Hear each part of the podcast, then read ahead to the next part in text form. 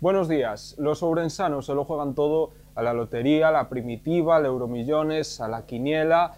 Las apuestas del Estado recaudaron en el último año 62 millones de euros, la cantidad equivalente a la inversión que requieren proyectos como el saneamiento del Barbaña, el fin del Museo Arqueológico y la estación de mercancías de San Cibrao. Nos lo cuenta Sergio Conde. Así es, cada urensano se gastó de media 200 euros en los diferentes juegos que organiza Loterías y Apuestas del Estado.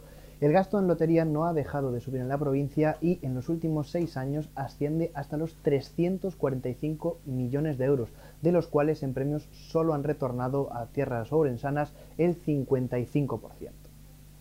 La Diputación vivió ayer un pleno histórico. El presidente Luis Menor logró sacar adelante los presupuestos más elevados de la historia, 96 millones de euros, gracias a la abstención del Partido Socialista, mientras que Democracia Buenesana y el Bloque votaron en contra. Nos lo cuenta Elizabeth Fernández.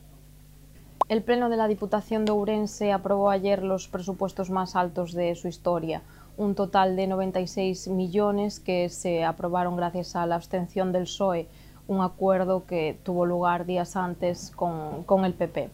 En cambio, el BNG y Democracia Orensana votaron en contra de estos presupuestos. Finalmente salieron adelante gracias a la abstención del PSOE.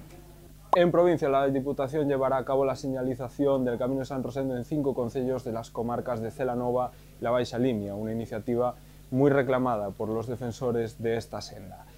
En deportes les ofrecemos la previa del derby que disputarán hoy el Lugo y el Arenteiro. El conjunto carballiñés viajará a la ciudad de la muralla en la busca de los tres puntos. También les ofrecemos la previa del encuentro entre el Rápido de Bouzas y el Barbadas. Todos estos temas y muchos más los tienen en la edición en papel en nuestra página web, laregion.es. Como siempre, gracias por estar al otro lado de la pantalla. Tengan un feliz fin de semana.